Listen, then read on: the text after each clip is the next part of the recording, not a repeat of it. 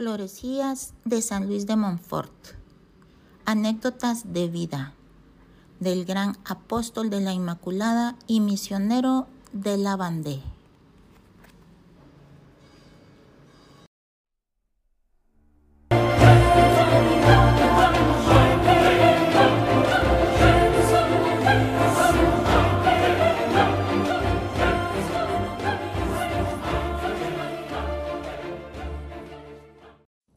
Taberna bulliciosa. Le llaman a Rusay, parroquia donde reinaba el vicio de la embriaguez.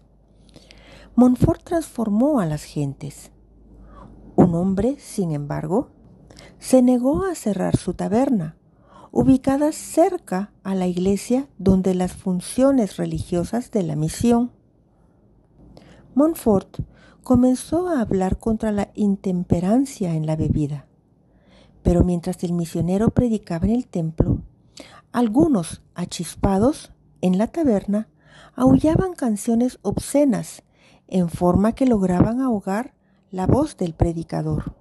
Bajó este del púlpito y se dirigió enseguida a la, cantina, a la cantina de mala fama.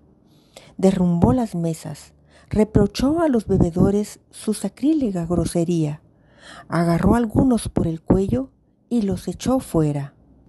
Dos de ellos trataron de oponer resistencia. El misionero los tomó del brazo y los echó a la calle, ordenándoles que no volvieran a entrar y que se cuidaran bien, no les aconteciera algo peor. La lección causó impresión.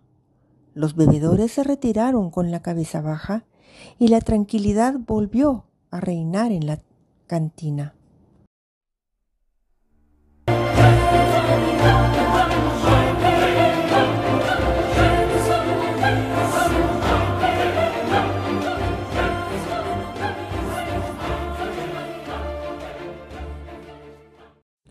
Evita una matanza. Sucedió en Fontenay. El capitán de los soldados de la guarnición ingresó en la iglesia mientras Montfort predicaba, adelantando la misión para las mujeres. Apoyado en la pila del agua bendita, el capitán, con su gorra puesta, reía y tomaba rapé. El misionero se le acercó y le pidió amablemente que saliera entre otras cosas porque la misión estaba reservada a las mujeres. Ojalá no lo hubiera hecho. El oficial, poco o nada acostumbrado a recibir observaciones, respondió que no saldría y, vomitando blasfemias, empuñó varias veces la espada y furibundo se lanzó finalmente contra Montfort. Lo agarró por la garganta y lo había destrozado con ella de no intervenir en favor del misionero las mujeres que estaban en la iglesia. Entretanto, soldados, atraídos por los gritos del oficial, entraron en el templo y por un momento se pensó que iba a ocurrir una matanza. Por fortuna, retornó la calma, pero el oficial, después de la predicación, esperó a Montfort cerca del cementerio y comenzó a insultarlo de nuevo. El misionero atravesó las filas de los soldados y ninguno se atrevió a tocarlo.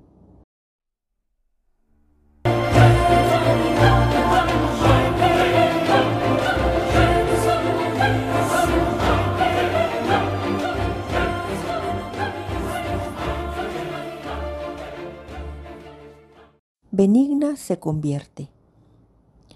En La Rochelle, durante el curso de unos ejercicios espirituales predicados en el hospital, la señora Benigna Paché, hija del tesorero de Francia, de acuerdo con sus amigas, decidió ir a escuchar al misionero, con la intención de portarse de tal manera que éste la apostrofara públicamente a fin de tener luego motivos para burlarse de él. Con mundanos atavíos, se colocó precisamente frente al púlpito y adoptó una pose irreverente. Montfort le dirigió una mirada de compasión, se volvió hacia el altar y pidió a Jesucristo la conversión de aquella alma. La predicación que siguió fue muy conmovedora. Todos lloraban, incluso la frívola mundana, y su arrepentimiento fue sincero. Después del sermón, quiso hablar con el misionero y le hizo confesión general de toda su vida. Luego volvió a su casa, pasó la noche ordenando sus asuntos y al día siguiente se presentó al noviciado de las Clarisas. La penitente, con el nombre de Sor Luisa, vivió y murió piadosamente en el monasterio.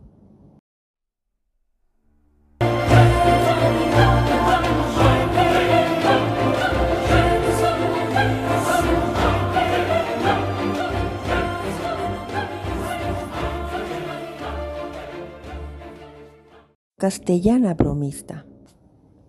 En Villiers, en Plainé, la castellana fingió seguir la misión, pero solo por no escandalizar a las gentes del lugar. Montfort tuvo ocasión de encontrarse con ella en la casa de los misioneros, la Providencia, y también al ir a comer al castillo. Su conversación edificante y serena logró disipar poco a poco en la mente de aquella mujer todas las calumnias divulgadas acerca del misionero. Ella entonaba a veces canciones frívolas y el santo le hacía observaciones al respecto. Finalmente, tras escuchar las 64 predicaciones que Montfort había dirigido al pueblo durante la misión, la castellana se convirtió a una vida cristianamente comprometida.